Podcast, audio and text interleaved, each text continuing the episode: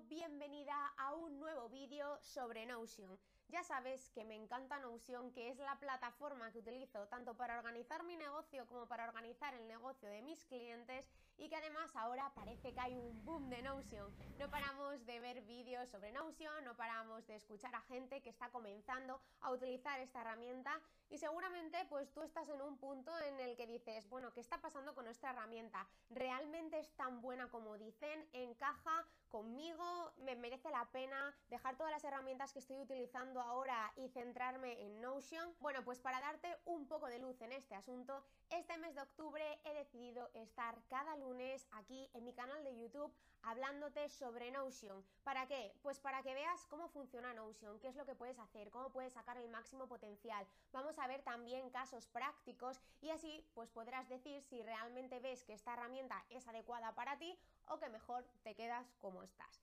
Y este es el primer vídeo que además te diré que está patrocinado por mi propio curso de Notion. Y es que, de verdad, en el último año los comentarios que más he recibido es Oye Nuria, ¿para cuándo el curso de Notion? Nuria, de verdad, ¿cuándo sacas el curso de Notion que necesito saber organizarme con esta herramienta? Bueno, pues te diré que el curso de Notion ya está aquí que a finales de este mes de octubre de 2021 el curso saldrá en preventa y que si te apuntas en el link de aquí abajo ya puedes reservar tu plazo en la preventa y además accederás a condiciones muy especiales.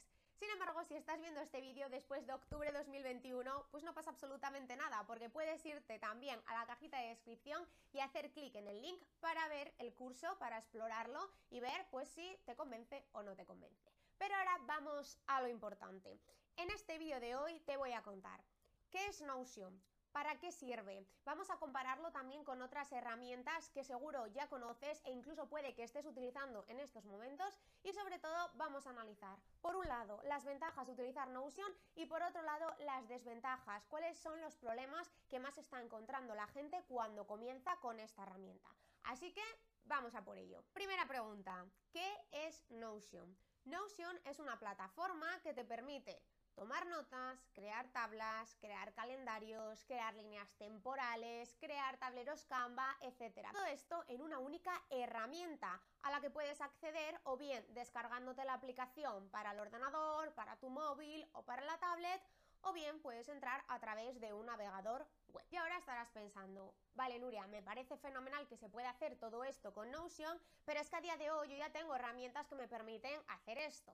Por ejemplo, pues puede ser que estés utilizando Google Keep para crear listas, puedes utilizar Google Calendar para crear tus calendarios y organizar tus tareas, puede ser que tengas Evernote para escribir notas, tenerlas organizadas, accesibles desde cualquier dispositivo e incluso puede ser que utilices Asana o Trello para gestionar tus proyectos. Entonces, ¿Cuál es la diferencia entre utilizar todas estas herramientas y utilizar Notion? ¿Realmente me merece la pena dejar todas estas herramientas a un lado y apostar por Notion?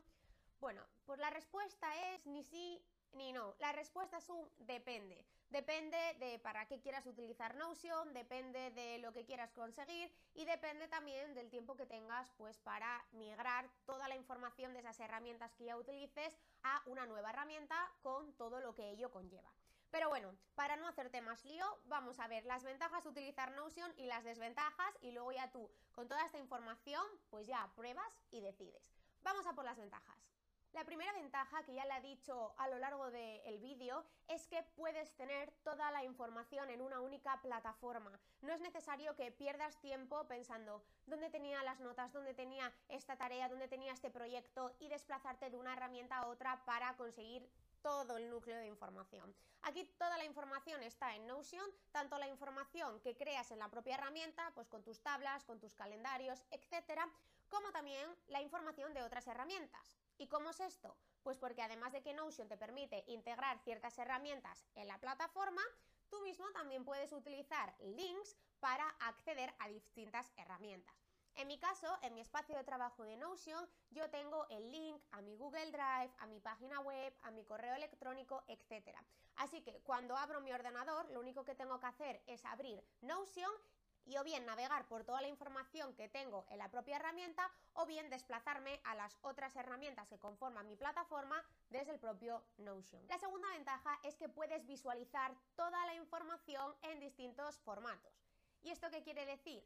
Pues si por ejemplo creas calendario editorial en Notion, que ya te adelanto que esto es algo que vamos a ver el próximo lunes en el siguiente vídeo, pues puede ser que ahora mismo digas, vale, lo tengo en formato calendario, pero quiero verlo mejor en tabla. Bueno, pues a golpe de clic puedes cambiar de ver el calendario editorial en formato calendario a verlo en formato tabla, o incluso a verlo en formato línea temporal, o en formato tablero Kanban, etc. Sin perder nada de información y como te he dicho, a golpe de clic muy fácil. La tercera ventaja es que realmente es muy fácil trabajar en equipo con esta plataforma. Puedes invitar a otros usuarios a que formen parte de tu espacio de trabajo o directamente puedes compartir con ellos páginas sueltas que a ti te interesen. Además, también puedes comunicarte con el equipo a través de Notion, o bien utilizando los comentarios o bien integrando otras herramientas como puede ser Slack. La cuarta ventaja es que todo funciona en bloques en Notion. Es como si fuera un Lego. Es decir, en una misma página puedes poner un bloque que sea una tabla, un bloque que sea una imagen, un bloque luego que sea un calendario, un bloque que sea simplemente un espacio en blanco, etc. Y luego arrastrando estos bloques, pues puedes ir cambiándolos de posición, eliminándolos, transformando esos bloques en otros, etc. Quinta ventaja, no tienes que empezar desde cero. Eso es un problema que tienen muchas personas cuando empiezan con nuevas herramientas, que se enfrentan a un lienzo en blanco y dicen, Vale, ahora cómo empiezo. Bueno, pues en este caso Notion tiene por defecto una serie de plantillas que te pueden ayudar pues o bien a utilizarlas directamente, a fusilarlas o bien a darte una idea de cómo puedes materializar eso que tú tienes en mente. Además, cualquier persona, pues tú, yo, tu amigo, etcétera, puede crear plantillas en Notion y luego compartirlas contigo. Es una herramienta que es muy colaborativa. La siguiente ventaja es el plan de precios. ¿Por qué? Porque Notion tiene un plan gratuito que realmente da para bastante y luego el siguiente plan, que ya sería el plan personal, la verdad es que no es nada caro. Yo creo que estoy pagando unos 4 dólares al mes. Y ya por último, la ventaja que a mí más me gusta y que de hecho es por lo que de momento no he encontrado otra herramienta que sustituya a Notion para mi trabajo, es que toda la información está relacionada puede relacionar páginas, puede relacionar tablas con calendarios, etc. Y para que lo entiendas te voy a poner un ejemplo. En mi caso tengo una tabla que contiene todos mis clientes. Tengo ahí toda la información de mis clientes y además también tengo otra página con las facturas que voy generando y otra página con cada uno de mis servicios. En el caso de los servicios uno a uno, lógicamente llevo un seguimiento, el día en el que se firma el contrato, cuáles son las minutas de lo que se habló en la última reunión con el cliente, objetivos, el progreso, etcétera.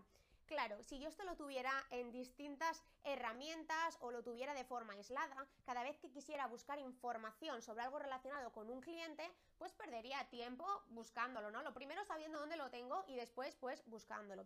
Pero en este caso es muy sencillo porque mi base de datos de cliente está relacionado con mi base de datos de facturas, está relacionado con cada uno de mis servicios y por lo tanto con mi listado de proyectos. Así que Simplemente yéndome a mi lista de clientes y haciendo clic en un cliente en concreto, puedo ver todas las facturas asociadas a ese cliente, qué es lo que hablamos en la última reunión, cuál es el estado del proyecto que tenemos en marcha y cuáles son los colaboradores, el equipo que yo he escogido para trabajar con ese cliente. Así que toda la información podemos decir que tiene nombres y apellidos. Y dicho esto, ahora sí, vamos a por las desventajas de Notion, a por los inconvenientes, porque lógicamente en ninguna herramienta todo es de color de rosa.